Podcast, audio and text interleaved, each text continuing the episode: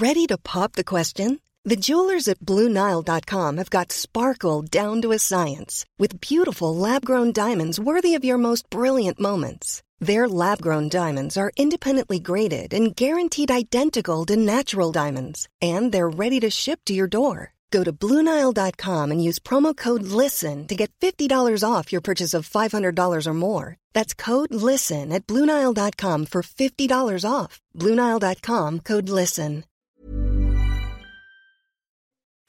Il est 14h sur CNews. Bonjour à tous et ravi de vous retrouver. C'est la parole aux Français. On démarre juste après le journal de Simon Guillain. Bonjour Simon. Bonjour Clélie et bonjour à tous. Les députés vont se prononcer cet après-midi sur une nouvelle motion de censure déposée par la NUPES. C'est la 17e fois, euh, c'est la 17e pardon, déposée par les oppositions euh, contre le gouvernement d'Elisabeth Borne. Sachez que le Rassemblement national a annoncé qu'il voterait cette motion de censure, contrairement aux Républicains. On va écouter Jérôme Gage de la NUPES et la réponse d'Éric Woerth, député Renaissance. Entre résignation et euh, nécessité. Résignation parce que c'est euh, le bout d'un processus dans lequel on s'est fait euh, bananer à chaque fois.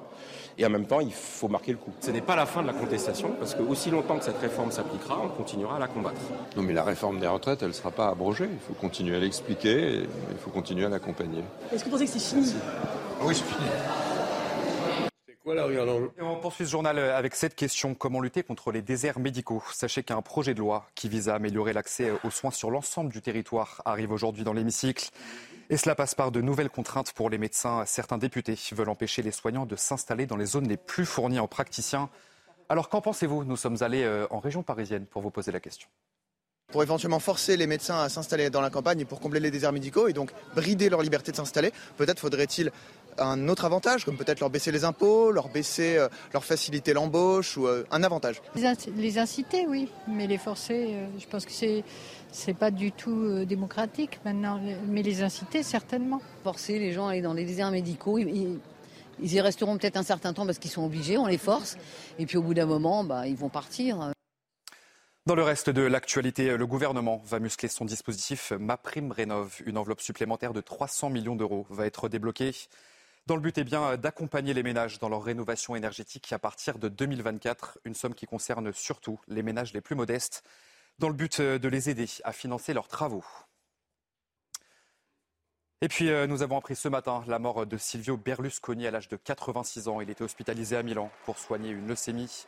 Figure de la politique italienne, euh, Il Cavaliere, comme, comme il était surnommé dans son pays, a été trois fois chef du gouvernement italien. Giorgia Meloni a réagi à ce décès sur son compte Twitter. Regardez. Silvio Berlusconi était avant tout un combattant. C'était un homme qui n'avait jamais peur de défendre ses convictions et c'est précisément son courage et sa détermination qui ont fait de lui l'un des hommes les plus influents de l'histoire de l'Italie, pour lui permettre de réaliser de véritables percées dans le monde de la politique, de la communication et des affaires. Avec lui, l'Italie a appris qu'elle ne devait jamais se laisser imposer de limites. Elle a appris qu'elle ne devait jamais renoncer. Avec lui, nous avons mené, gagné, perdu de nombreuses batailles. Et avec lui, nous ramènerons aussi à la maison les objectifs que, ensemble, nous nous étions fixés. Au revoir, Silvio. Et on vient tout juste de l'apprendre, les funérailles de Silvio Berlusconi auront lieu mercredi à Milan on va terminer ce journal avec cette histoire euh, assez incroyable. Quatre enfants ont survécu pendant 40 jours dans la jungle amazonienne. Regardez ces images, les militaires les ont retrouvés vendredi. Ils étaient portés disparus euh, depuis le crash de leur avion et nous avons donc euh, pu nous procurer ces images. Le sujet de Valérie Labonne et Mathilde Ibanez, regardez. Ils sont allongés sur un tapis au milieu d'un tas de feuilles à proximité d'un cours d'eau. Le regard hagard est fortement amaigri. C'est à cet endroit où les enfants s'étaient réfugiés depuis quatre jours qu'une patrouille composée de soldats de l'armée régulière et de la communauté indigène viennent de les retrouver. Extrêmement soulagés, ils les prennent alors dans leurs bras pour les réchauffer et chantent même une berceuse à la plus petite. On les a trouvés, on a retrouvé les enfants grâce à Dieu. Les soldats leur prodiguent alors les premiers soins. Ne lui donne pas trop de sucre, c'est juste du sérum. Leurs premiers mots quand ils ont aperçu les soldats ont été J'ai faim et maman est morte. À l'hôpital, même s'ils parlent peu, ils ont révélé que leur mère avait survécu quatre jours après l'accident d'avion avant de succomber à ses blessures. Ils ont également raconté avoir entendu les nombreux messages lancés depuis les hélicoptères, et notamment ceux de leur grand-mère, mais ils ne savaient pas où aller. Soignés à l'hôpital militaire de Bogota, les enfants reprennent tranquillement des forces. Le deuxième est celui qui a montré le plus de changements. Il arrive à s'asseoir, ils ont commencé à dessiner parce qu'ils ont besoin de s'exprimer. On ne les force pas à parler parce que la priorité est qu'ils reprennent des forces. Ils devraient rester hospitalisés un mois, le temps de regagner du poids et de soigner une partie de leur traumatisme. Et voilà pour euh, ce tour de l'actualité à 14h sur CNews. Vous retrouvez tout de suite Clélie Mathias et ses invités. C'est parti pour la parole aux Français. Merci Simon. On se retrouve pour le grand journal de l'après-midi. Ce sera à 15h. Incroyable histoire, hein, quand même, ce qui s'est passé euh, en Colombie. Euh, bienvenue dans la parole aux Français, l'émission dans laquelle vous avez la parole. Et d'ailleurs, si vous souhaitez témoigner ou nous envoyer des photos, des vidéos, n'hésitez pas témoin avec un S, cnews.fr. Je suis en compagnie d'Yvan Youfol et Jean-Claude Dacier, que je salue. Bonjour. Et nous allons commencer par une décision de justice qui était attendue, mais qui n'a pas été rendue, qui, a été, euh, qui sera rendue en tout cas le, 30 juin. Elle a été reportée. Elle concerne c'est le sort des migrants, près de 500 migrants, jeunes pour la plupart, hein, très jeunes, qui squattent une école désaffectée de la rue Erlanger. C'est dans le 16e arrondissement de Paris. Les euh, conditions sanitaires sur place sont... Euh, sont, absolument euh, atroces et on craint d'ailleurs des, épidémies. Nous sommes en ligne avec Olivier Babinet qui est habitant de la rue d'Erlanger, qui est un riverain qui connaît bien la situation. Bonjour monsieur, merci d'être en direct sur CNews euh, aujourd'hui. Je le disais, hein, on devait avoir une décision de justice aujourd'hui après une audience pour savoir si ces migrants allaient être expulsés, dans quelles conditions ou pas, comment ça allait se passer. Finalement, ce sera rendu le, 30 juin. Ça veut dire euh, deux semaines, un peu plus de deux semaines encore euh, à attendre, et ces 500 migrants qui squattent cet endroit au mépris de toutes conditions sanitaires euh, idéales. Pour vous, comment vous prenez cette, euh, j'allais dire, cette attente, ce délai supplémentaire? Eh Écoutez, ce qui est intéressant, j'allais dire, ma première réponse, c'est qu'on a été averti que par vous, par les médias. C'est-à-dire qu'effectivement, on a dans notre rue un, squat illégal qui est dans des conditions épouvantables, qui est sale, qui est dégoûtant.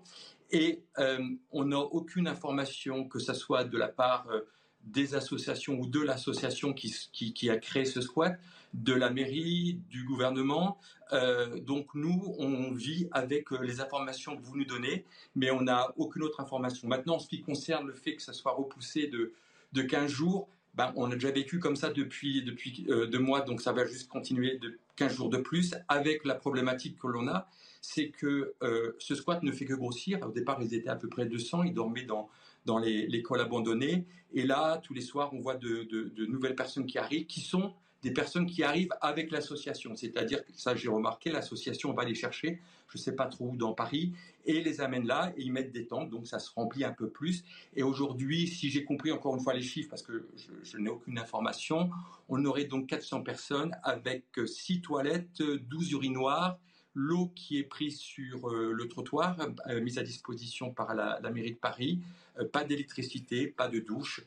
voilà dans quel état vivent les gens et dans quel état nous, de l'autre côté de la rue, on voit les choses se développer et se délabrer. Et il y a euh, quelqu'un de, de Médecins du Monde qui passe, euh, qui passe régulièrement et il disait, euh, rien que la semaine dernière, il a dit on a eu une suspicion de tuberculose, une maladie à potentiel épidémique évidemment, un cas avéré de drépanocytose, une maladie génétique héréditaire qui touche les globules rouges. Et vous l'avez, vous avez dit, vous avez cité le nombre de, de, sanitaires, de douches, de toilettes pour un nombre de plus en plus conséquent en plus de, migrants. Euh, ces jeunes qui sont là parce qu'ils sont, ils sont jeunes, hein, la plupart du temps, ne sont pas accueillis dans des conditions sanitaires euh, qui sont suffisantes, j'allais dire nécessaires. Hein. On n'est pas loin de l'urgence humanitaire. Euh, une question, vous citez beaucoup l'association. Pour vous, c'est l'association euh, qui est responsable de cette situation, qui s'est dit tiens, il y a une école désaffectée, on va installer là ces jeunes, euh, ces jeunes réfugiés? Oui, oui, oui, je suis tout à fait d'accord sur, sur, sur, ce propos. C'est quelque chose que j'ai observé. En deux mois, moi, mon, balcon donne sur, euh, sur l'école. Et ce que j'ai vu, c'est que hum, l'association, alors j'étais sur le site pour essayer de voir ce que c'était, donc c'est une association humanitaire qui vise à aider les, jeunes en difficulté, principalement les migrants, euh, mineurs, non accompagnés.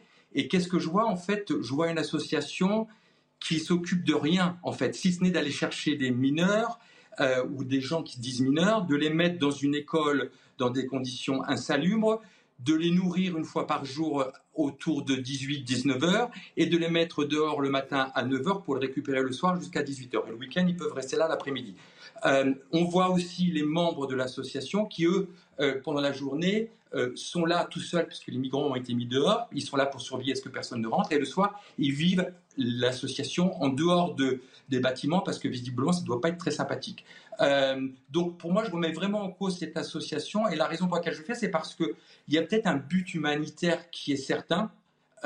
Mais derrière, voir ce type d'association de, extrêmement agressive vis-à-vis de nous. Hein. On s'est fait insulter plusieurs fois parce qu'on a osé poser des questions en demandant pourquoi il y avait des jeunes, parce qu'immédiatement se poser la question sur des migrants, pour eux, ça veut dire qu'on est raciste. Euh, on nous a demandé pourquoi on ne les prenait pas chez nous, puisqu'on était riches, euh, pourquoi euh, on, ne les soutenait pas, oui, ce, ce genre de phrase. Donc, il oui, je voulais vous poser la question pour savoir comment ça se passait le voisinage, si vous aviez eu des contacts justement, soit avec l'association, soit avec les, migrants d'ailleurs, savoir voilà, comment le voisinage. sur le terrain En savoir un peu plus. Les, migrants, c'est des jeunes, parfois ils, sont, ils, ont un peu peur de, nous, de parler quand on leur parle, mais il y a il n'y a pas de problématique spéciale avec eux. Euh, en revanche, euh, euh, l'association est clairement dans ce genre d'association qu'on a aujourd'hui, genre je dis des, des ou ce genre d'approche, c'est-à-dire je refuse toute discussion, puisque par définition, parler de migrants sous-entend que nous sommes racistes, alors qu'on pourrait juste savoir, et c'était ma question pour eux, c'est quel est l'objectif de ce squat, puisque ce squat, par définition, c'est pas de l'humanitaire, c'est du politique. L'humanitaire, c'est de prendre des gens, les 500 jeunes, et puis essayer de travailler durement, parce que ça ne doit pas être facile, pour trouver des locaux, pour les mettre à l'abri, etc. Là, c'est je prends des jeunes, je les regroupe de plus en plus dans cet endroit-là, je rends l'endroit insalubre, je rends l'endroit euh, ingérable, je rends l'endroit sans contrôle. La police nous, a dit hier, nous, on veut bien venir dehors, mais on rentrera pas parce que c'est dangereux, il y en a trop. Et euh, je vois ensuite, parce que ce qu'il raconte, c'est j'ai prévenu le gouvernement, c'est au gouvernement d'agir. Je ne comprends pas très bien pourquoi c'est au gouvernement d'agir, puisque le but de l'association, ça serait plutôt à eux d'agir pour essayer de trouver une solution. Que dit la mairie d'ailleurs? Vous avez eu des contacts vous, avec la mairie du 16e arrondissement? Alors, la mairie du 16e arrondissement soutient, mais c'est une mairie, hein, les mairies d'arrondissement n'ont pas de pouvoir, donc elle fait que, soutenir. Elle envoie la police municipale de, de temps en temps, et la police euh, nationale se déplace quand, on se plaint euh, du bruit, et, hier il y a eu la, la, grande fête, et donc ils sont venus, euh, ils sont respectés, mais eux n'osent pas rentrer dans le squat. Hein, je ne les ai jamais vus dans le squat. Euh, surtout maintenant, ils disent qu'il y, a trop de monde. Alors, ce qu'on voit dans les squats, c'est on a vu euh, des politiques. Euh, je n'ai pas besoin de citer les noms, mais vous pouvez deviner. Et on a vu aussi beaucoup de, journalistes. Et c'est très curieux parce que tout ça, c'est nouveau pour moi. Hein, je ne connais pas du tout ce milieu-là. les journalistes, c'est l'association a un délégué de communication qu'on voit qui leur vendent une dépêche, une sorte de dépêche ASP, et ensuite vous pouvez aller sur tous les sites d'information, vous lisez exactement la même chose qui a été dite par l'association, ils viennent jamais nous parler, vous êtes les seuls qui, qui, viennent nous parler, sachant que nous, on aimerait bien comprendre comment ça va se finir cette histoire. effectivement, je comprends qu'il y a le 30, mais comment ça va se finir le 30 Le 30, si jamais il y a une demande d'expulsion, il va y avoir, je sais pas, des bus qui vont venir, les gens vont partir, ça va se révolter, on va nettoyer, on va pas nettoyer. oui, où vont-ils aller Dans quelles conditions? Enfin, ça soulève de nombreuses, de nombreuses questions aussi. Hein à, plusieurs euh, registres d'ailleurs. Hein. Euh, des questions pour vous en plateau d'Yvan Rioufol et Jean-Claude Dacier. Yvan? Oui, je, voudrais avoir une précision. Vous nous avez dit que, les, si j'ai bien compris, que les, ces, jeunes-là étaient, étaient, remis dehors le, matin à 9h, c'est-à-dire qu'ils ne sont pas dans la journée, ils n'ont pas accès à ce lieu clos, c'est bien ce que vous voulez nous dire? Oui. Et s'ils n'ont pas accès à ce lieu clos, où vont-ils pendant toute cette journée? Et quel, quel est leur comportement vis-à-vis des habitants? Et, Ils sont près de, savoir également d'où hein, viennent-ils, quel est leur profil, est-ce que l'on sait également euh, quelles, sont, effectivement euh, euh, leurs origines et où ils veulent aller. Oui, c'est vrai que c'est un déplacement de 400-500 personnes tous les jours. Hein, oui. Donc pour répondre à vos questions de l'ordre, donc les portes sont fermées le matin à 10h, donc ils se lèvent plutôt vers 7-8 heures.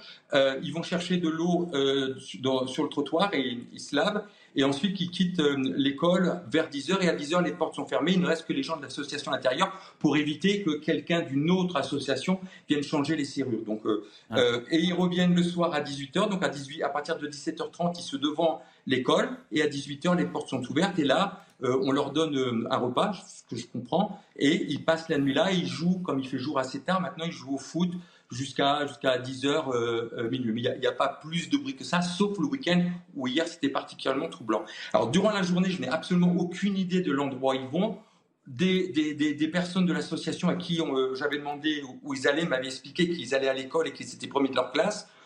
Pourquoi pas? Euh, J'ai eu du mal à le croire, mais enfin, on, pourrait imaginer que c'est le cas. Euh, mais sinon, je, n'ai aucune idée de l'endroit où ils vont et je ne les ai pas suivis. Est-ce qu'on a, une, est qu'on a une manière de, de pouvoir vérifier qu'ils vont bien à l'école ou est-ce que c'est simplement une, un discours officiel donné par l'association? C'est le discours euh, euh, officiel de l'association. Ils vont à l'école, ils sont les premiers de leur classe, ils veulent faire des grandes études en France. Oui. Hmm. Jean-Claude Dessier, pour, ça ressemble à comment dire, une, manœuvre, une, bon, une association qui fait de la politique. Il faut se pincer oui, quand qui même. fait de la politique, mais là on parle des conditions. Vous avez vu les conditions sanitaires Est-ce que nous raconte Olivier Babinet Je vais y venir. C'est quand même une situation, reconnaissons-le, assez surprenante, puisque même les juges ont repoussé leur décision au 30 juin, parce que j'imagine qu'ils ont du mal à, à imaginer la, la suite. Je disais qu'il faut se pincer très fort quand même pour imaginer une situation de cet ordre. 500 jeunes gens, ce n'est pas rien, au cœur de Paris, euh, qui, dont on ne sait pas ce qu'ils font dans la journée, euh, qui euh, sont logés dans des conditions absolument scandaleuses, inacceptables. Personne n'accepterait dans la France d'aujourd'hui d'être sans eau, sans électricité, dans des conditions affreuses. Et il y a une association. Vous connaissez le nom de l'association? Moi pas. Utopia 56. Apparemment personne. Bon, Utopia Utopia? Mhm. Bon. 56. Et bon, peut-être devrait-elle s'expliquer. Quel est le futur? elle, a, elle a réagi en disant voilà. Qu'est-ce qui va se passer? Qu'est-ce qu'on fait de ces, de ces jeunes gens? Est-ce qu'on les loge là, mais on essaie de leur donner des conditions qui soient euh, acceptables dans un pays comme le nôtre? Est-ce qu'on les remet dans la main Est-ce que leur statut est examiné Est-ce qu'il y a des démarches qui sont entreprises Je ne crois pas qu'ils aillent à l'école dans la journée, mais, ah bah, mais... très bien que l'éducation nationale nous le dise. On manque d'un certain nombre d'informations. C'est encore une fois, c'est une situation euh, qu'on a du mal à, accepter, considérée comme quasi normale dans une France qui euh, est la situation que l'on sait. Il y a au moins une chose que, ce, que cette euh, cette situation, qui n'est pas la seule, démontre, c'est que l'immigration, évidemment, avec un grand I, sera au cœur de la prochaine campagne des européennes dans un an tout juste. Et j'enchaîne même, je pense que ce sera aussi au cœur de la prochaine campagne présidentielle, si tout se passe bien, en 2027. Donc on va en parler beaucoup. Il va falloir que chacun se détermine. Cette situation-là, me semble-t-il, n'est pas acceptable dans une ville comme Paris et dans un pays comme le nôtre. Ah oui, mais que ce soit d'ailleurs euh, pour les voilà pour les migrants, en avoir un, peu, un peu l'habitude. Hein. en est, et puis pour les riverains euh, aussi. Ça peut pas continuer comme ça. Quand les riverains, j'imagine que c'est pas très agréable pour eux, mais bon. Euh, simplement qu'on sache un peu ce qu'on fait, qui sont-ils, que font-ils dans la journée, où vont-ils, comment peut-on essayer de trouver une situation. 500 personnes, reconnaissons-le, pour les autorités, c'est beaucoup. Olivier Babinet, si vous souhaitez réagir. Non, mais je, suis tout à fait d'accord avec vous. Moi, le côté immigration, je le, mets un peu loin parce que ce n'est pas une réponse tout de suite qui va venir euh, corriger l'histoire de, l'école. C'est plutôt. C'est vrai, ce sera à plus long terme, oui. oui, je dis l'année prochaine, mais on va en parler. Oui, mais je veux dire, c'est que les, je veux dire, que les, les ah bah effets seront beaucoup certes, plus. Certes, il faudra trouver une solution avant, c'est clair. Non, c'est plutôt effectivement, comme vous disiez, c'était 500 personnes, c'est énorme. Euh, et comment on va gérer le départ, mm. c'est même plus maintenant le et comment on va gérer 500 personnes qui vont partir? Où ils vont-elles partir? Et comment on va les faire partir? Et comment ça va se passer le 30 juin? Si ça se passe le 30 juin, ça sera peut-être après encore, on ne sait pas on verra. En tout cas, la décision, pour l'instant, est attendue le 30 juin. Yvan Rioufol. Oui, si j'ai bien compris, euh, vous avez suggéré que l'association essayait de garder un petit peu son précaré en ne voulant pas euh, que ce soit que d'autres associations viennent s'immiscer également dans ce petit domaine réservé. Euh, est-ce bien ceci ce que vous voulez dire? Et pourquoi est-ce qu'il n'y a pas d'association municipale ou, ou, de, la Croix-Rouge ou des, associations Il y a le médecin du monde qui passe. Plus, hein. officiel. Pardon, vous dites? Médecin du monde passe. Médecin du monde passe, d'accord. Mais on pourrait imaginer qu'il y ait les services sociaux municipaux, par exemple, ou en tout cas des services plus officiels, parce que ces associations, qui sont très généralement d'ailleurs subventionnées par des deniers publics, alors qu'elles contreviennent très souvent à la loi commune, puisqu'elles facilitent des, immigrations clandestines, ces associations font un petit peu ce qu'elles veulent, et il semblerait qu'elles veuillent protéger, dans le fond, mm. un petit marché. Est-ce que c'est bien comme ça qu'il faut le comprendre? Exactement, moi j'utilise le mot marchandage. Hein. Donc elles ont leur, leur petit précaré, elles, ont, elles vont chercher, hein, parce que je l'ai vu ça, elles vont chercher euh, le migrant, alors je ne sais pas trop, elles doivent connaître les coins dans Paris, et elles les ramènent pour faire de plus en plus de monde. Alors, le point qui est important, c'est que l'association vous expliquera qu'elle ne touche pas directement de subventions de l'État. En revanche, et ça je l'ai bien vérifié, les dons que vous faites à l'association sont à 75% déductibles de votre impôt. Donc, qui fait que indirectement, 75% des fonds reçus par l'association sont donnés par l'État, non pas directement, mais via une réduction d'impôt. Et cette association ne bénéficie pas de subventions publiques, c'est ce que vous nous dites? Pas de subventions publiques, mais des réductions d'impôts. Oui, j'ai compris. Oui, comme, toutes les, comme euh, de nombreuses associations. En tout cas, merci beaucoup. Oui, merci, voilà, et euh, ça revient à peu près. Euh, merci Olivier Babinet d'avoir euh, témoigné, et puis on vous recontactera certainement soit le 30 juin, soit avant, s'il se passe quoi que ce soit. En tout cas, n'hésitez pas à nous alerter. Hein, et puis, je vous rappelle l'adresse témoin au pluriel at cnews.fr. On va changer de sujet. Nous sommes en ligne avec Arnaud Charpentier, qui est président du syndicat mixte SMVSA, c'est-à-dire le syndicat mixte Vendée-Sèvres, Autis, si je ne me trompe pas. Bonjour monsieur, merci d'être en direct avec nous. On va parler de ce qui s'est passé hier, dans, j'allais dire dans le pays nantais, en, Vendée, des exploitations euh, agricoles qui ont été saccagées en Loire-Atlantique par des écologistes euh, radicaux. Vous allez regarder ce, reportage qui a été réalisé ce matin par notre reporter Jean-Michel Decaze. Les salades qui ont été plantées vendredi, tout ça c'est mort là. Tout ça, c'est mort. Ils ont tout arraché, ils ont piétiné. Une trentaine de manifestants, selon les photos prises par des voisins, sont entrés dans cette serre expérimentale. Le système d'irrigation est hors d'usage, les plastiques lacérés et tagués. L'installation appartient à la Fédération des maraîchers nantais. L'idée, c'est de voir si on peut faire ces salades-là sans insecticides, voire sans désherbants, et aussi avec une fertilisation réduite. Et le fait de détruire ça, c'est pour nous très contre-productif. Côté organisateur de la manifestation, on reconnaît avoir été débordé par un petit groupe mais on assume. Ce sera toujours plus de ça, parce que comme il faut plus euh, en consommer, et les pesticides, ils sont pas prêts d'arrêter. Enfin, on, voit bien euh, leur système, ils, vont pas leur mettre en cause euh, du jour au lendemain tout de suite, quoi. Enfin, on voit bien, ils ont, même s'ils font des expérimentations et c'est bien, il, faut carrément changer le système, quoi. C'est le système qui est pas bon. La fédération des maraîchers nantais a porté plainte contre X. En sachant si on contextualise hein, quand même, souvenez-vous, à Sainte-Soline, dans les Deux-Sèvres, le 25 mars dernier, il y avait eu des, une grande manifestation qui avait largement dégénéré, euh, qui avait même donné lieu à des violents affrontements qui avaient été organisés notamment par les soulèvements de la terre. Gérald Darmanin, trois jours après, avait dit qu'ils allaient dissoudre cette organisation. Et finalement, le décret gouvernemental n'a pas encore été signé. Là, voilà, les soulèvements de la terre euh, à Nantes seraient encore euh, de la partie, pas seulement bien sûr. Arnaud Charpentier, comment J'allais dire comment allez-vous ou comment euh, comment vont les agriculteurs, les maraîchers que, que, vous représentez dans ce syndicat à la suite de ce qui s'est passé? J'élargis non seulement le, ce week-end là, mais peut-être depuis des semaines parce qu'il y a eu plusieurs événements. Ben, en tout cas, je voudrais juste effectivement en tant que président du syndicat mixte Vendée-Savrotti, c'est vrai qu'on gère la gestion de l'eau. Moi, je voudrais juste revenir sur la gestion de l'eau, c'est que l'eau, elle est définie, elle est travaillée en amont avec l'État. Et c'est vrai que je voudrais citer qu'en Vendée, par exemple, on a des réserves de substitution qui, qui fonctionnent depuis près de 20 ans. Depuis 20 ans, on a remarqué que les nappes phréatiques ont remonté de près de 3 mètres, puisque c'est un prélèvement qui a lieu l'hiver pour les remplir et on l'utilise durant l'été. On retrouve de l'eau dans le marais et on peut voir, juste pour un exemple sur l'agriculture, aujourd'hui on a trois fois plus d'agriculture biologique ou des semences ou euh, des plantes médicinales qu'on en connaissait dans les années 1990. Donc c'est vrai que parfois on a des difficultés à comprendre pourquoi certaines personnes peuvent être contre certains, euh, certains organismes ou certaines organisations. Mais là, on a clairement l'impression qu'il y a une guerre qui se joue euh, entre les écologistes radicaux, bien sûr, et les agriculteurs effectivement, euh, je, vais laisser la justice intervenir et faire euh, leur enquête, mais effectivement, on voit que parfois il y a un dialogue qui n'a pas lieu. Je trouve ça dommageable qu'il n'y ait plus de dialogue entre les différentes organisations. Mm. Quand je vois, par exemple, nous, sur le Marais Poitevin, à l'heure d'aujourd'hui, l'ensemble des acteurs, nous travaillons ensemble, que ce soit les associations environnementales, les services de l'État, le syndicat mixte, les collectivités et les associations agricoles. C'est ensemble qu'on doit y arriver et c'est pour ça que je pense que chez nous, ça fonctionne, puisque c'est un bien d'intérêt public et l'ensemble des acteurs travaillent ensemble. Alors Arnaud Charpentier, va marquer une courte pause et on le temps d'une publicité et puis du flash info de 14h30. On se retrouve juste après pour évoquer donc ce qui s'est passé ce week-end et, aussi ces événements et ces problèmes entre les écologistes radicaux, encore une fois, ce ne sont pas tous les écologistes, et euh, les agriculteurs qui euh, subissent les conséquences de ces affrontements. A tout de suite. Il est 14h30 sur euh, CNews. Sous les bienvenus si vous nous rejoignez. C'est la parole aux Français. On commence par le Flash Info. Somaya Labidi.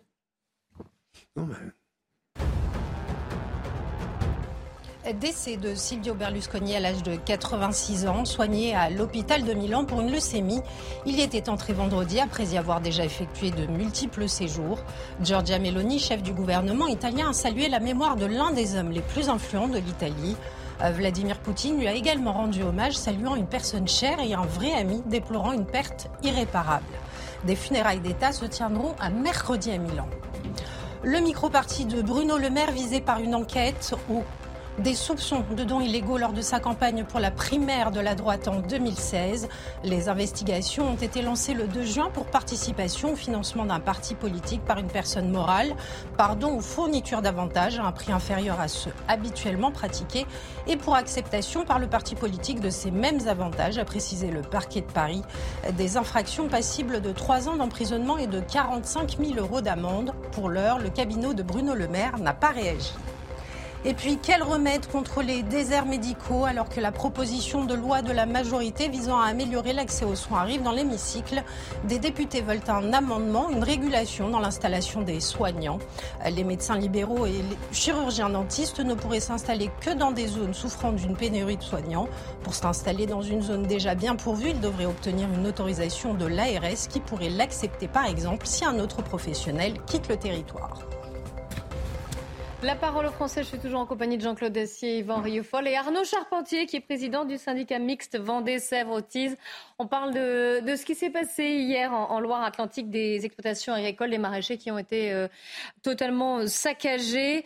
Que brûle l'agro-industrie? Vous allez voir les messages qui ont, été, euh, qui ont été tagués et qui ont été rédigés par des militants écologistes radicaux qui sont venus donc hier après-midi contre ces exploitations euh, agricoles.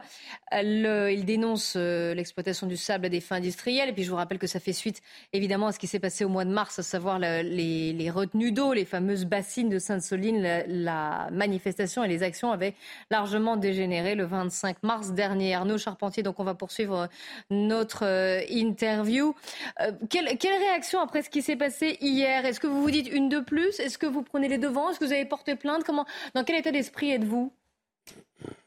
Alors moi, je, vais laisser les différents acteurs locaux effectivement porter plainte, mais effectivement, je trouve ça déplorable, alors d'aujourd'hui qu'on a accès à une telle violence. Il ne faut pas oublier que l'eau aujourd'hui est un bien commun, et je pense que l'eau, il faut la réfléchir dans sa globalité sur l'alimentation. Il y a aussi euh, l'eau potable. Voilà, ce sont différentes réflexions, et je pense qu'il faut aujourd'hui euh, apaiser les choses, il faut retrouver du bon sens et je pense que c'est important à l'heure d'aujourd'hui de remettre tout le monde autour d'une table. Et, mais en tout cas, je dénonce toute forme de violence. Je trouve que c'est très mauvaise image et ça n'apporte rien.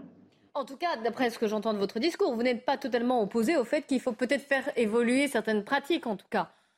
Alors, je, dis juste que, effectivement, je, laisserai la FDSEA ou la Chambre d'agriculture effectivement répondre sur ce point-là. Ce que je vois, c'est que sur notre territoire, on a effectivement fait un gros travail il y a près de 20 ans sur l'eau, et on voit que naturellement, l'eau a permis des évolutions agricoles, a permis le développement euh, de l'agrobio, a permis à chaque exploitation de pouvoir se développer, euh, que ce soit l'élevage et à la fois euh, l'alimentation, et ça a permis aussi de maintenir la biodiversité. Donc je pense qu'il y, a effectivement il y a des réflexions, il y a des choses à avoir, et en tout cas sur notre territoire ça fonctionne. Et à l'heure d'aujourd'hui, les associations environnementales ont reconnu les différents atouts qu'on a pu avoir depuis 20 ans.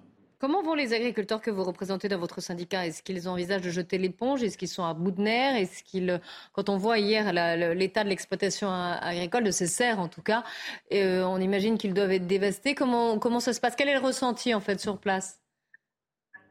Alors effectivement, effectivement, vous avez le monde agricole. Je pense qu'il faut, euh, c'est le respect. Je pense que, je pense que les agriculteurs et les éleveurs, ils sont indispensables.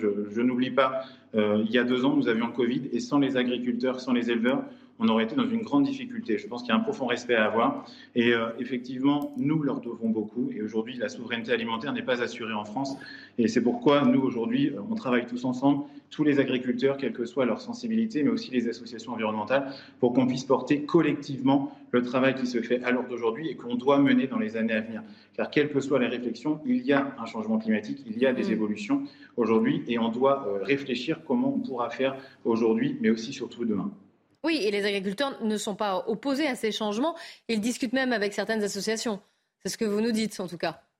Effectivement, je, veux dire, dans notre syndicat, l'ensemble du monde agricole travaille avec l'ensemble des différents acteurs. C'est pourquoi je pense que la parole et la réflexion, elles sont fondamentales. Et surtout, pour aller vers l'avenir, il faut savoir d'où on vient et regarder les, comment était le pays il y a quelques années. Je pense par exemple chez nous, on avait de l'eau qui pouvait manquer, on avait de la sécheresse. Aujourd'hui, on ne retrouve pas les mêmes conditions qu'il y a 30 ans, puisqu'il y a eu un travail collectif sur effectivement, je, cite un exemple, les réserves de substitution chez nous ont permis de réduire de 60% les prélèvements estivaux par rapport aux années 90, ce qui est bon pour l'environnement, puisqu'on retrouve de l'eau au niveau des canaux. Donc voilà, je, pense qu'il faut à un moment donné faire du pragmatisme et avancer collectivement mais je dénonce encore toute forme de violence. C'est inadmissible qu'on puisse arriver à de tels actes. Voilà, derrière, derrière ce saccage, c'est des emplois, c'est des familles. Voilà, il y a une économie derrière. Il y a aussi des, êtres, des, hommes et des femmes qui vont perdre euh, un travail, qui vont perdre voilà, du côté financier. Et je pense que dans le contexte économique actuel, ce n'est pas tolérable. Oui, c'est leur quotidien, c'est leur travail, c'est le fruit de, voilà, d'heures et d'heures aussi de, de, travail, évidemment, que vous décrivez. Yvan Rioufol, Jean-Claude Dacier, des questions pour... Euh, oui, je, une petite réflexion une question. Je pense que là, nous touchons du doigt euh, ce qui caractérise peut-être pas le mal du siècle, mais en tout cas le mal de la décennie, qui est cette incapacité que nous avons aujourd'hui à dialoguer avec des mouvements idéologiques qui deviennent des mouvements sectaires. Et très singulièrement, avec ce sectarisme écologiste qui devient un sectarisme violent, qui n'entend pas effectivement à ouvrir euh, le dialogue avec quiconque, qui est persuadé d'avoir des vérités et qui aujourd'hui s'adonne à des, à des actes de terrorisme. Entre guillemets, naturellement, c'est un terrorisme écologiste, mais c'est quand même vous savez que le mot fait, fait débat. Il a été utilisé par euh, le ministre de l'Intérieur. C'est un terrorisme qui est, qui est insupportable. Et donc, euh, je, je m'associe totalement, naturellement, à, à, l'ouverture d'esprit que l'on pressent chez, chez, vous et chez ceux qui sont prêts naturellement à discuter de savoir s'il faut faire améliorer les, les, les, les, les, procédures de, l'exploitation. Mais ma question et ma question plus directe était de savoir, je trouvais, je suis étonné de voir que face à ce mouvement de masse, malgré tout, parce que visiblement il y avait beaucoup de monde et c'était planifié, pourquoi n'y a-t-il pas eu euh, d'une une, mobilisation en face, une mobilisation policière, une mobilisation peut-être même des maraîchers, une mobilisation des, des agriculteurs? Il semblerait qu'il y ait, on ait laissé faire d'une manière un peu passive. Est-ce que c'est une bonne impression ou pas? Alors, je, ne saurais pas vous dire. Après, effectivement, on peut toujours se poser la question, mais je pense que là-dessus, il y a la gendarmerie et la justice qui, effectivement, doit faire euh, fait son travail. Donc là-dessus, euh, effectivement, mais en tout cas, euh, lorsqu'il y a des manifestations vers chez nous, effectivement, il y a une vigilance qui, doit avoir lieu. Oui, évidemment. Jean-Claude Dacier. une question, je dirais, peut-être pratique. Est-ce qu'à votre connaissance, monsieur, ce type d'incident assez violent, je partage votre sentiment. C'est une exclusivité française et sa manière de penser et de se comporter ou est-ce que c'est un problème, le traitement en gros des pesticides dans l'agriculture? Est-ce que c'est un problème qu'on rencontre à peu près partout, disons pour simplifier, euh, en Europe? Ben, J'allais dire que le débat, effectivement, il a lieu d'avoir lieu. Effectivement, c'est une réflexion qu'on doit avoir. C'est vrai qu'on voit aujourd'hui euh, j'allais dire ces manifestations, mais moi je voudrais surtout qu'on insiste aussi sur le fait du travail qui est fait derrière. Et aujourd'hui, moi je vous pose une question est-ce qu'on peut, est qu'on peut aujourd'hui nourrir l'ensemble de la population française et l'ensemble de la population mondiale sans l'agriculture d'aujourd'hui, sans l'accès à l'eau, sans les différents euh, produits qui sont peut-être utilisés? Et aujourd'hui, je signale que les pesticides, aujourd'hui, alors je ne suis pas agriculteur, donc je, je pense qu'il y a des personnes bien plus euh, sensées pour pouvoir en parler, mais effectivement, vous parlez des pesticides, mais personne ne s'intéresse aux pesticides qui sont utilisés chez les particuliers, puisqu'aujourd'hui, on, on stigmatise le monde agricole, mais personne ne regarde la personne qui va mettre ça sur sa terrasse, personne ne regarde la personne qui va utiliser différents produits. Aujourd'hui, il y a des restrictions d'eau qui sont euh, au monde agricole. Effectivement, nous, au niveau du syndicat, on gère ces restrictions et cette gestion de l'eau, mais par derrière, vous avez aussi des particuliers. Voilà, je veux dire qu'il y a une réflexion à avoir. Je pense qu'il faut arrêter de stigmatiser toujours les mêmes personnes. Et je pense que l'intérêt, la réflexion, elle doit se porter au niveau de tous les acteurs. Et si on veut gagner le combat, j'allais dire climatique, si on ne peut pas utiliser la sorte, le réchauffement climatique, il a lieu, c'est géologique, il y a cette évolution qui va forcément avoir lieu, mais il faut aujourd'hui le ralentir. Et c'est toutes les actions qui, effectivement, doivent jouer ce rôle. On a l'impression que le, pays nantais, j'allais dire, en tout cas, euh, vous, vous connaissez ce territoire, la Loire-Atlantique est particulièrement touchée par ces affrontements, justement, entre écologistes euh, militants radicaux et les agriculteurs. Comment est-ce que vous l'expliquez? Pourquoi d'autres départements, d'autres régions, d'autres pays, en France en tout cas, paraissent moins touchés par euh, ces affrontements? Bah après, euh, effectivement, après, euh, ça dépend des combats et ça dépend, de la, j'allais dire, la sensibilité de chacun et de chacune. Je pense que malheureusement, qu'on soit à Nantes, qu'on soit à Marseille ou qu'on soit à Clermont-Ferrand ou à Strasbourg, dans tous les cas, c'est dommageable. Et je pense qu'aujourd'hui, il faut réfléchir sur la situation actuelle. Il faut réfléchir tous ensemble comment on peut aménager les choses. Après, je pense que c'est c'est aussi le fait de mettre en valeur certaines ces, manifestations-là. On leur donne du crédit et je trouve que c'est dommageable. Voilà, malheureusement, il faut dénoncer et il faut dénoncer de tels. Enfin, je veux dire pas malheureusement, mais heureusement, euh, il faut effectivement avancer tous ensemble. Et, mais en tout cas, la violence ne résout rien et ne permettra pas d'avancer. Non, et puis les défis sont à l'échelle nationale. C'est pour ça dans, que le prolongement de la question de, dans le prolongement de la question de Clélie Mathias, est-ce que vous ne pensez pas tout de même que le préalable euh, de, la ZAD de Notre-Dame-des-Landes, mhm. qui avait fait en sorte de mobiliser toute une partie de, cette, de cet, écologisme radical-là, n'a pas fait école dans le département et au-delà, et que c'est ce que l'on voit en fait aujourd'hui, ce sont en fait des sortes d'avatars de Notre-Dame-des-Landes. Mais je pense que la clé et la réponse est entre les mains de l'État. Effectivement, Notre-Dame-des-Landes, il y avait eu euh, un certain nombre de décisions, il y avait eu des votes des élus. Voilà, je pense que euh, la réponse est dans votre question et je pense que c'est l'État qui a cette réponse-là en tout cas, je rappelle, hein, les soulèvements de la Terre qui avaient co-organisé, elle n'était pas la seule, hein, bien sûr. Euh, la manifestation, ça c'était contre les retenues d'eau, contre les fameuses, dont les a appelées les bassines devait, voilà, devait être dissous. C'est Gérald Darmanin qui l'avait annoncé quelques jours après la manifestation et la violence et les affrontements qu'il y avait eu, on s'en souvient. Et le, le décret n'a pas, été signé, il n'est pas, il est pas paru, oui, Jean-Claude. Qui, qui a dit que sur cette bonne planète, il y a au moins deux domaines euh, dans lesquels on se perd, l'infini, c'est l'espace, et c'est la bêtise humaine. Parce que ces jeunes gens-là sont convaincus d'avoir raison. Moi, je suis, ce qu'évoquait tout à l'heure notre invité, euh, je m'occupe d'un modeste potager. Si je ne mets pas, j'en mets pas. Je n'en mets pas. Je ne mets pas d'insecticides. Je ne mets pas de pesticides. J'essaie de, à part la bouillie bordelaise, c'est tout ce que je fais. Et vous perdez la moitié de votre récolte. Ça dépend des années. Une fois, c'est les betteraves. Le lendemain, c'est les salades. Faut le savoir. Si on veut être un pays souverain, qui nourrit sa population, et si on veut éviter d'importer des produits qui sont, eux, largement traités aux pesticides ou aux insecticides ou ce qu'on voudra, continuons comme ça. Je pense que ah, c'est un juste milieu qui est compliqué. On pourrait peut-être essayer de parler avec ces jeunes gens avant de les voir détruire un champ complet d'une de, de, récolte de salade. C'est ridicule. Yvan Moi, je pense que... l'expérience agricole de Jean-Claude Dacier, vous en avez une, ah, euh, Yvan euh, J'ai vécu longtemps à la campagne, donc je connais effectivement ces problèmes-là. Mais je pense qu'il serait peut-être temps de faire un, un devoir d'inventaire de toutes les bêtises que nous font subir aujourd'hui ces écologistes radicaux qui sont persuadés d'avoir une, une vérité et qui nous ont fait ça saccager le parc nucléaire, qui nous ont, qui aujourd'hui saccagent les paysages avec des éoliennes dont ils, qui sont maintenant contestables. Ah, on rentre dans ce le, sont contestables dans, dans, leurs économies même, et qui maintenant projettent de coup de, d'abattre le cheptel au prétexte que le paix des vaches influerait sur le réchauffement climatique. Je pense qu'il faudrait quand même sortir de ce déconomètre qui est porté par tous ceux qui n'acceptent pas euh, le moindre débat. la star du mouvement, merci beaucoup. Monsieur Jancovici, la star du mouvement, qui dit qu'il faut limiter absolument et très vite le nombre de voyages autorisés en avion. Et j'ai oublié effectivement ça. Alors il n'est pas là pour se défendre. Alors on va lui.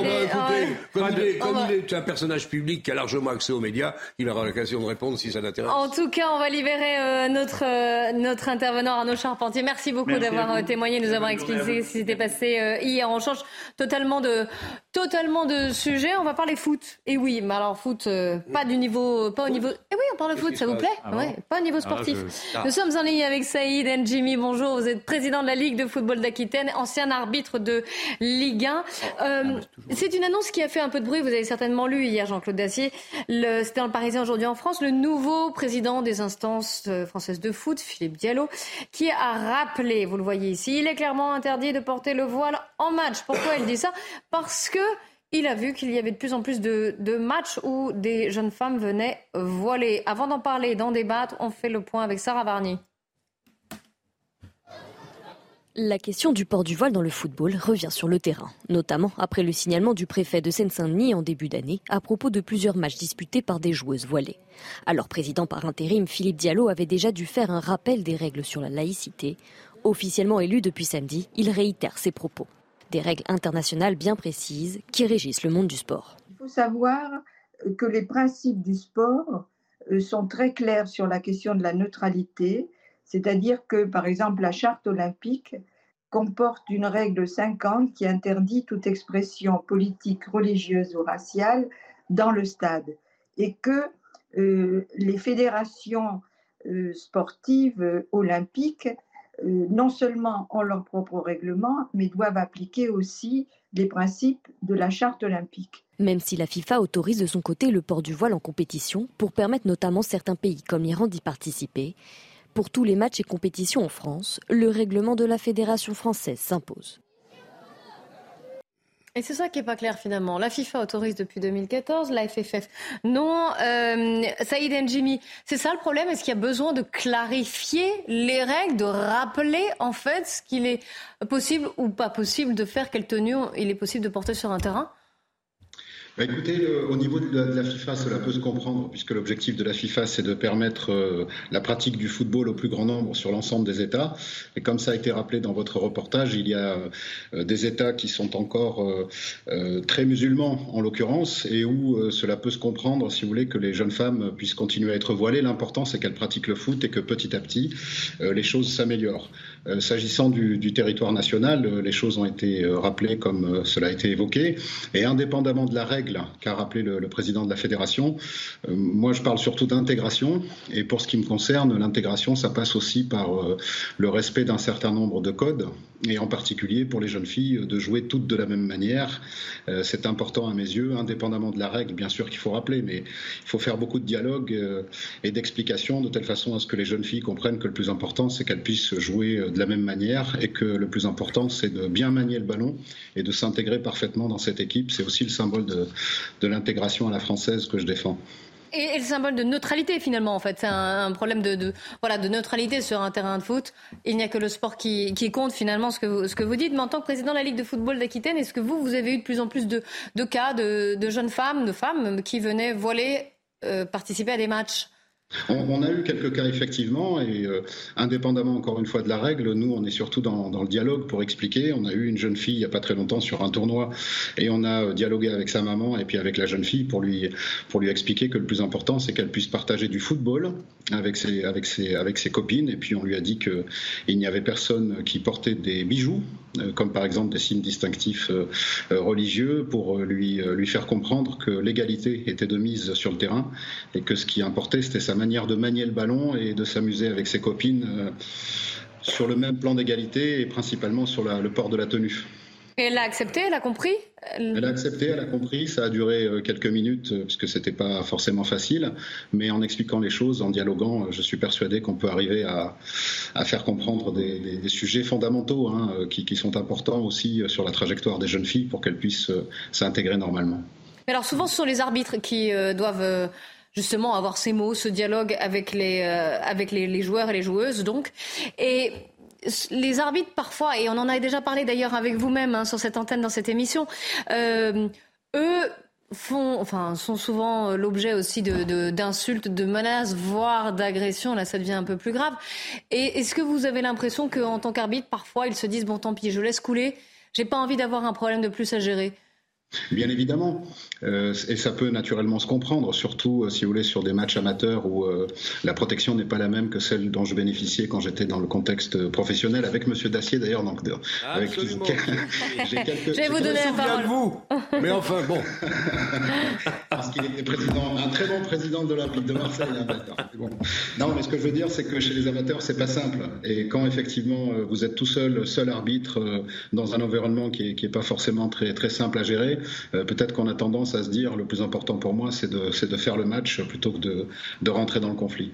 Ouais. Alors justement, la parole à Jean-Claude Dacier et Yvan Rioufol. Je trouve que la position de M. Njimi est impeccable. C'est effectivement ce qu'il faut dire. Il n'y a pas de, naturellement pas de voile, en tout cas dans des pays qui ne sont pas de culture musulmane. Euh, les jeunes femmes peuvent naturellement jouer au football dans un, dans un pays musulman, ce que vous avez dit, on peut très bien le comprendre, mais pas dans un pays laïque. Donc c'est la première chose. Et donc j'applaudis à cette position-là. Simplement, c'est une position qui n'est pas toujours partagée, partagée parce qu'il y a une grande naïveté aujourd'hui au prétexte de dire que les jeunes femmes peuvent bien faire ce qu'elles veulent. Or, il faut tout de même bien avoir en tête que derrière ce voile et donc cette, cet affichage d'une singularité, d'une identité, il y a aussi tout un, prosélytisme. Alors je ne dis pas que toutes les, jeunes femmes sont victimes de ce prosélytisme-là, mais il y a une entrée du frérisme, ce qu'on appelle le frérisme, c'est-à-dire le prosélytisme des frères musulmans qui, par tous les biais, par la, par la burqa, par le, etc., par le, les, habits, euh, les habits musulmans ou par le voile, tentent de vouloir effectivement affirmer leur visibilité dans un monde laïque afin de faire comprendre que la culture musulmane s'y est, également appropriée une place. Et donc il faut être très vigilant et ne rien laisser passer. Bah, la FFF a rappelé les, règles hein, dès ce week-end. Hein, je ne vais pas chercher la petite bête, mais qu'est-ce que vous faites lorsqu'en match international, lors d'un tournoi, voire d'une Coupe du Monde, vous avez une équipe, entre guillemets, musulmane portant le voile, féminine s'entend, et puis l'équipe de France qui, elle, ne le porte pas. Bah, je pense qu'il faut laisser l'équipe musulmane porter son voile. Très bien. oui. Non, non, je, sollicitais. Mais, a priori, mais enfin, je n'en sais rien, ça me paraîtrait assez logique. Ah oui, encore, une fois, je ne peux mais pas comprendre. C'est ça le problème, entre les règles internationales et les règles françaises. Mais c'est ça qui crée le. Voilà, il y a le hiatus, Saïd Njimi, peut-être. Oui, mais encore une fois, je, moi je pense que la position de la FIFA est la bonne, c'est-à-dire de, de, considérer la possibilité de le faire sur le plan international et ensuite de laisser aux fédérations euh, le soin euh, d'adapter leur, euh, leur, règlement. Pourquoi la FIFA a raison de le faire? C'est parce qu'il faut permettre la pratique sportive des, des jeunes femmes dans les pays comme l'Iran, par exemple, où c'est beaucoup moins évident qu'ici en France. Et c'est aussi petit à petit, pas à pas, qu'on arrive à, à, faire évoluer les mentalités. Moi, je suis un, un éternel optimiste et je suis persuadé que c'est aussi euh, en Iran, par exemple, des choses qui vont faire que le, que le contexte du football pour les jeunes femmes va s'améliorer. Ensuite, ici, la condition des femmes en général, souhaitons-le en fait au passage. Hein, mais euh, aussi, le sport en fait partie d'ailleurs de l'émancipation et, de, et du droit des, femmes. Oui, en France, les choses sont claires, Monsieur Njimi. Vous, à votre niveau, et j'imagine au niveau national, qui vient d'élire Monsieur Diallo, soit dit en passant, remarquable futur président de la fédération, enfin actuellement déjà président. Je pense qu'on a de la chance dans le football d'avoir cet homme. Euh, le rappel est clair, interdiction de porter le voile dans les matchs sur le territoire français, Jimmy. Oui, oui, tout à fait. Alors, euh, indépendamment de ce que je vous disais tout à l'heure sur la nécessité du dialogue et de l'explication, il y a une réglementation. Elle a été rappelée par le, le, président de la Fédération euh, française de football. Il faut la respecter. Mais vous savez, dans ces situations-là, euh, ne s'appuyer que sur la règle n'est pas forcément toujours de bonne loi. de temps en temps, prendre le temps de, de discuter et d'expliquer les choses aux gens, c'est de nature à désamorcer des situations où, où la règle n'est pas forcément toujours bien comprise. C'est pour ça que je voulais insister auprès de vous sur la, sur la nécessité pardon, de poursuivre le dialogue, y compris dans les quartiers, où, croyez-moi, beaucoup de quartiers en Nouvelle-Aquitaine, les jeunes filles jouent sans voile, et ça se passe parfaitement bien.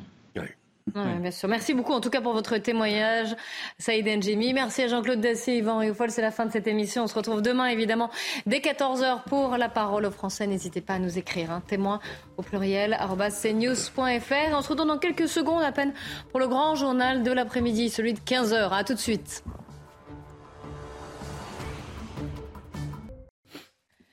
Il est 15h, bonjour à tous, soyez les bienvenus si vous nous rejoignez sur CNews. C'est l'heure du grand journal de l'après-midi avec Simon Guillain. Bonjour Simon. Bonjour Clélie. Allez, cet après-midi. Et bonjour à tous. On commence ce journal. Silvio Berlusconi est mort à l'âge de 86 ans des suites d'une leucémie. Président du Conseil italien à trois reprises, celui qu'on surnommait Il Cavaliere a incontestablement marqué l'histoire de son pays. Retour sur les moments forts qui ont marqué sa vie dans un instant. Les députés se prononcent cet après-midi sur une nouvelle motion de censure déposée par la NUPES. Le Rassemblement national va voter cette motion de censure, mais pas les Républicains. Nous retrouverons Elodie Huchard sur place à l'Assemblée. Le gouvernement veut renforcer la lutte contre le harcèlement scolaire. Cette semaine, une heure de sensibilisation va être mise en place dans tous les collèges de France. Plus de 3 millions d'élèves sont concernés. Les migrants de la rue Erlanger seront fixés sur leur sort le 30 juin prochain pour savoir donc si euh, ces centaines de migrants seront évacués ou non et dans quelles conditions. Depuis deux mois, des centaines de migrants occupent une ancienne école du 16e arrondissement de la capitale. Nous l'avons donc appris euh, ce matin, la mort de Silvio Berlusconi à l'âge de 86 ans. Il est hospitalisé à Milan pour soigner une leucémie, figure de la politique italienne. Il Cavaliere, comme il était surnommé dans son pays, a été trois fois chef du gouvernement italien. Retour sur les moments forts qui ont marqué sa vie avec Viviane Hervier. Ce 11 mai 1994, Silvio Berlusconi prête serment. L'homme d'affaires milliardaire a tout réussi, il lui manquait le pouvoir. À 57 ans, il accède à la plus haute fonction. Il sera trois fois président du Conseil jusqu'en 2011. Près de 18 ans au pouvoir, seul Mussolini a fait mieux. Né à Milan en 1936 dans une famille de la petite bourgeoisie, il exerce mille petits boulots avant de se lancer dans l'immobilier dans les années 60. Dans le contexte du miracle économique italien, son ascension est fulgurante. 1974, la dérégulation dans l'audiovisuel lui offre une deuxième opportunité. Il lance Télémilano, une télévision locale.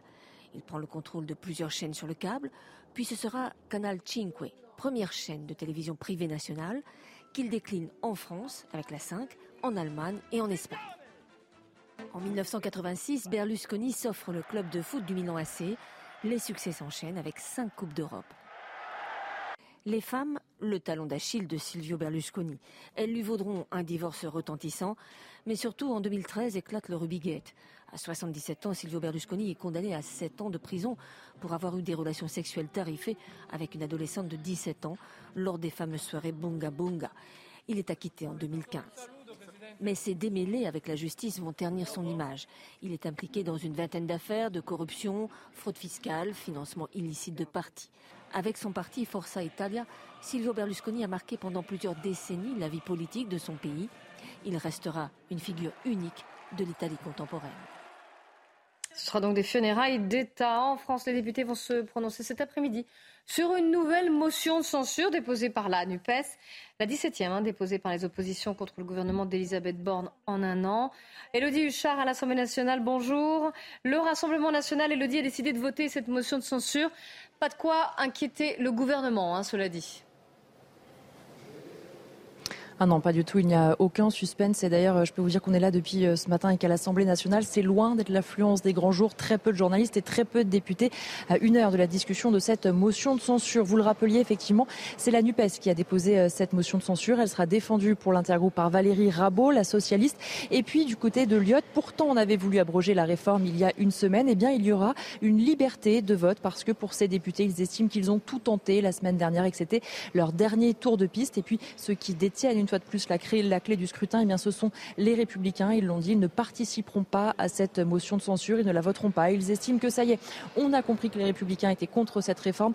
On ne va pas plus loin. Alors forcément, pour le gouvernement, c'est une bonne nouvelle. Elisabeth Borne le disait hier, ce vote sera l'occasion de montrer qu'il n'y a pas de majorité alternative. Et puis c'est aussi une bonne nouvelle pour la majorité, puisque politiquement, ça marque évidemment la fin de cette réforme des retraites. Le gouvernement va donc enfin, pour lui, penser à autre chose. Merci beaucoup Elodie Huchard euh, pour ces explications et merci à Axel Ribaud qui vous accompagne aujourd'hui à l'Assemblée pour CNews. On poursuit le journal avec cette question. Comment lutter contre les déserts médicaux? Un projet de loi qui vise à améliorer l'accès aux soins sur l'ensemble du territoire arrive ce début de semaine à l'Assemblée. Et cela passe par euh, de nouvelles contraintes pour les médecins. Certains députés veulent empêcher les soignants de s'installer dans les zones les plus fournies en praticiens. Les explications de Viviane Hervier. Les déserts médicaux, une réalité en France qui s'exprime aussi en chiffres. En 2010, on dénombrait 56 000 médecins généralistes sur tout le territoire. Ils ne sont plus que 46 000 en 2023. Le projet de loi présenté cette semaine prévoit entre autres la mise à contribution des cliniques privées pour assurer les urgences, des contrats pour inciter les étudiants en médecine à s'installer dans des zones où il y a pénurie de soignants, moyennant une allocation mensuelle. Il prévoit aussi de simplifier l'exercice des praticiens diplômés hors de l'Union européenne. Mais pour les syndicats de médecins, cela ne suffit pas à redonner de l'attractivité à la profession. Euh, finalement, cette euh, proposition de loi ne va faire qu'aggraver la situation. On se retrouve toujours à faire des, consultations de 30 à 45 minutes à 25 euros, mais quel regard on porte sur le travail de ces médecins de famille qui suivent des patients atteints d'insuffisance cardiaque, de diabète, de, multiples pathologies, et en les rémunérant à ce niveau-là, quel regard on porte sur leur métier, sur ce qu'ils font au quotidien? Je peux vous dire que ça ne donne pas forcément envie de continuer. Pourtant, un groupe de 200 députés transpartisans estime que le projet de loi ne va pas assez loin.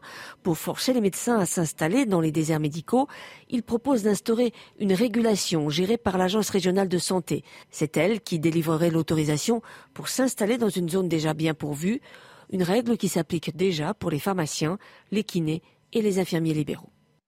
Un mois après le suicide de l'INSEE dans le Pas-de-Calais, le gouvernement veut renforcer la lutte contre le harcèlement scolaire. Cette semaine, une heure de sensibilisation va être mise en place dans tous les collèges de France. Mathilde Ebanez. À partir d'aujourd'hui, c'est 7000 collèges qui vont devoir organiser une heure de sensibilisation sur le harcèlement et les réseaux sociaux cette semaine. En tout, près de 3,4 millions d'élèves de la 6e à la 3e seront concernés. Ressemble strictement à rien. Je me mets à la place, en plus des, chefs d'établissement qui sont en plein dans les conseils de classe et l'organisation des examens de fin d'année, et on leur met ça en plus de leurs tâches habituelles, comme on fait toujours à l'éducation nationale. Alors, euh, c'est pas à quoi ça devrait ressembler, c'est que ça n'a pas de sens. Le gouvernement annonce faire du harcèlement scolaire sa priorité absolue pour la rentrée 2023.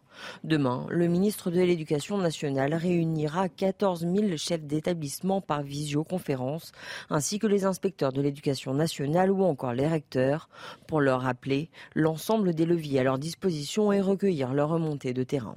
Le 29 juin, Papendiaï doit réunir les responsables chargés de la lutte contre le harcèlement dans chaque académie. Il a également promis des moyens supplémentaires comme la création d'un référent sur le harcèlement nommé dans chaque établissement, qui pourrait être un infirmier, un conseiller principal d'éducation ou encore un enseignant. Les associations gérant les numéros verts dédiés au harcèlement verront également leurs subventions augmenter. Allez, c'est l'heure de votre chronique écho sur CNews et on va parler euh, des crédits immobiliers.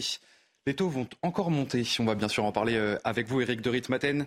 Alors, toutes les études réalisées par les instituts de crédit euh, le disent, les taux vont franchir un nouveau palier avant la fin de l'été. À quoi faut-il s'attendre Eh bien, écoutez, il faut s'attendre à rien de bon. Hein. Les taux vont arriver à 4% à la fin de l'année pour tout le monde. C'est-à-dire que, que vous ayez un, gros apport personnel ou non, ce sera 4% minimum. Pourquoi? Parce qu'il euh, augmente, ce, ce taux d'intérêt pour l'immobilier, il augmente de 0,20 points tous les mois actuellement. Donc on est vraiment parti pour une hausse importante. Pour vous donner un exemple, on était à, à 1% seulement, rendez compte, il y a 3 ans, 1%. Ça a été multiplié par 4. Et là, euh, si on remonte à 2010, on retrouve ce taux de 4%. Vous voyez, on revient en fait à 2010 en termes de taux d'intérêt. Qu'est-ce que je voulais vous dire? C'est que simplement l'immobilier locatif va souffrir. Hein, ça c'est vrai, c'est très très mauvais pour cela parce que ça renchérit l'investissement, ça va freiner les achats de logements destinés à la location. Certains se demandent s'il va y avoir un crack immobilier. On a interrogé la FNAIM, eh bien elle nous dit que les prix vont baisser, oui, mais ce sera lent et progressif. Donc il n'y aura pas un crack. Non, ce ne sera pas ça. Ou en tout cas, s'il y en a, ce sera étalé sur 5 ans minimum. Et de toute façon, les vendeurs refuseront de baisser trop vite leur prix et les acheteurs préféreront attendre. Les crédits aujourd'hui sont déjà difficiles à obtenir. La Banque de France nous dit que les attributions de crédits ont chuté de 45% par rapport à il y a un an. On voit bien que l'immobilier entre vraiment dans une phase compliquée. Merci beaucoup Eric. Dans le reste de l'actualité, le gouvernement va muscler son dispositif MaPrimeRénov'. Une enveloppe supplémentaire de 300 millions d'euros va être débloquée pour mieux accompagner les ménages dans leur rénovation énergétique. Ce sera à partir de 2024. Une somme qui concerne surtout les ménages les plus modestes pour les aider à financer ces travaux. Et puis concernant euh, les migrants de la rue Erlanger à Paris, une audience s'est tenue ce matin à 9h. Et sachez que le tribunal rendra finalement sa décision le 30 juin prochain pour savoir si ces centaines de migrants seront évacués ou non. Et si oui, dans quelles conditions Les précisions euh, d'Amory Boucaud du service police-justice de cette L'école de la rue Erlanger, qui est squattée par 600 à 650 migrants depuis maintenant euh, près de deux mois, ne sera pas évacuée avant le 30 juin. C'est ce qu'on a appris ce matin. Une audience se tenait au tribunal judiciaire de Paris, euh, qui fait suite, cette audience, eh bien, à la plainte déposée par la mairie de Paris le 6 avril dernier. Alors, le maire d'arrondissement, Francis Piner, était présent à cette audience et nous a raconté qu'il y avait d'une part l'avocat des associations qui a demandé un délai avant l'évacuation et surtout à ce que cette évacuation soit accompagnée d'une garantie de mise à l'abri pour ces migrants et puis d'une autre en face il y avait l'avocat de la mairie de Paris qui a demandé l'évacuation euh, rapide des lieux. Alors une première euh, euh, date a été évoquée par le tribunal pour rendre cette décision le 26 juillet, mais la mairie de Paris et la mairie d'arrondissement ont insisté pour que cette décision soit prise plus rapidement. Et donc, c'est finalement le 30 juin qu'on saura si oui ou non cette école va être évacuée et dans quelles conditions. Autre sujet, depuis plusieurs jours, les méduses débarquent en Loire-Atlantique, en Vendée aussi. Cette année, elles s'échouent sur la plage un peu plus tôt que d'habitude. Hein. C'est un phénomène qui est lié à la météo estivale, aux fortes températures que nous connaissons ces derniers jours. Reportage à eh bien, Michael Chailloux à Pornichet. Attention, ceci n'est pas une galette bretonne, mais bien une des nombreuses méduses qui, ces derniers jours, envahissent le littoral de Loire-Atlantique et Vendée. Ici, plage de Sainte-Marguerite à Pornichet, on regarde bien le sable avant d'y poser l'orteil. Il ne faut pas mettre le pied dessus parce que forcément, euh, on risque d'avoir euh, des brûlures déjà. Donc euh, ça fascine, c'est fascinant comme, euh, comme bête. Jamais on, a, on voyait des méduses au mois de juin, ça non, c'était plutôt fin juillet, euh, août, quand il avait fait déjà un peu chaud. Pour moi c'est évident, hein.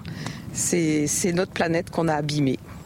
Trois espèces sont particulièrement présentes, mais celle que l'on croise le plus sur la côte atlantique, c'est la chrysaora, dit méduse boussole, un animal carnivore. On la retrouve ici, à l'océarium du Croisic, où l'on nous attend pour une explication scientifique du phénomène. On a une température d'eau qui est très élevée. Là, on a, sur notre côte, là, on est, on n'est pas loin des 19 degrés. Et c'est vraiment ce qui nous permet d'avoir ce fameux développement planctonique. Donc les microalgues, ce boom est présent, les animaux mangent, grossissent et on les voit présents sur nos côtes. Ces arrivées précoces de méduses sont-elles un marqueur du réchauffement climatique? Impossible à dire, répond l'IFREMER, car on ne dispose pas de données scientifiques suffisantes. Par contre, l'élément qui reste constant, c'est le côté urticant des filaments de la méduse qui s'y frottent, s'y piquent. Allez, tout de suite, c'est l'heure de, de votre chronique sport sur CNews. Votre programme avec Groupe Verlaine. Installation photovoltaïque garantie 25 ans. Groupe Verlaine, connectons nos énergies. Celle-là, même du haut de ses 2 mètres 21, Victor Wembanyama ne l'avait pas vu arriver. Samedi soir, la pépite du basket français et ses coéquipiers ont subi une lourde défaite lors du premier match de la finale du championnat de France. Un revers 87-64 à Monaco, cinglant, mais pas inexplicable. Bien sûr qu'on aurait préféré éviter euh, ce type de match. On ne se rendait pas compte euh, de, de la qualité de notre adversaire. Ça amplifie euh, l'importance de notre réponse. Pour que la réponse soit à la hauteur du camouflé, les joueurs de Vincent Collet devront s'appuyer sur leur dernier carton, le seul du match, où les franciliens ont été au niveau d'une finale. Un constat que les joueurs semblent avoir déjà réalisé. La deuxième mi-temps, c'était euh, c'était un, un, petit peu un entraînement en fait. Disons qu'on a prouvé qu'on avait une capacité d'amélioration euh, en peu de temps importante. On sait que les playoffs, c'est beaucoup d'ajustements et que beaucoup de choses en 48 heures peuvent changer. Ouais, on est prêt. S'ils veulent prolonger la tournée d'adieu de leur futur star NBA, les franciliens n'ont qu'à joindre l'acte à la parole ce soir à Gaston Médecin. En cas de succès, ils relanceraient complètement la finale avant de recevoir deux fois à Roland Garros. C'était votre programme avec Groupe Verlaine.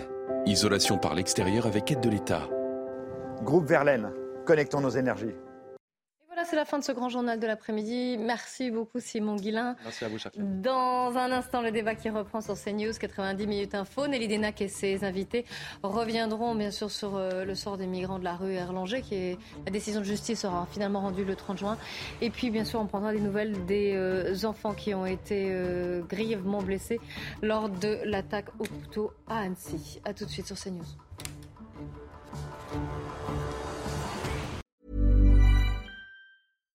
Hi, I'm Daniel, founder of Pretty Litter. Cats and cat owners deserve better than any old fashioned litter. That's why I teamed up with scientists and veterinarians to create Pretty Litter. Its innovative crystal formula has superior odor control and weighs up to 80% less than clay litter. Pretty Litter even monitors health by changing colors to help detect early signs of potential illness. It's the world's smartest kitty litter.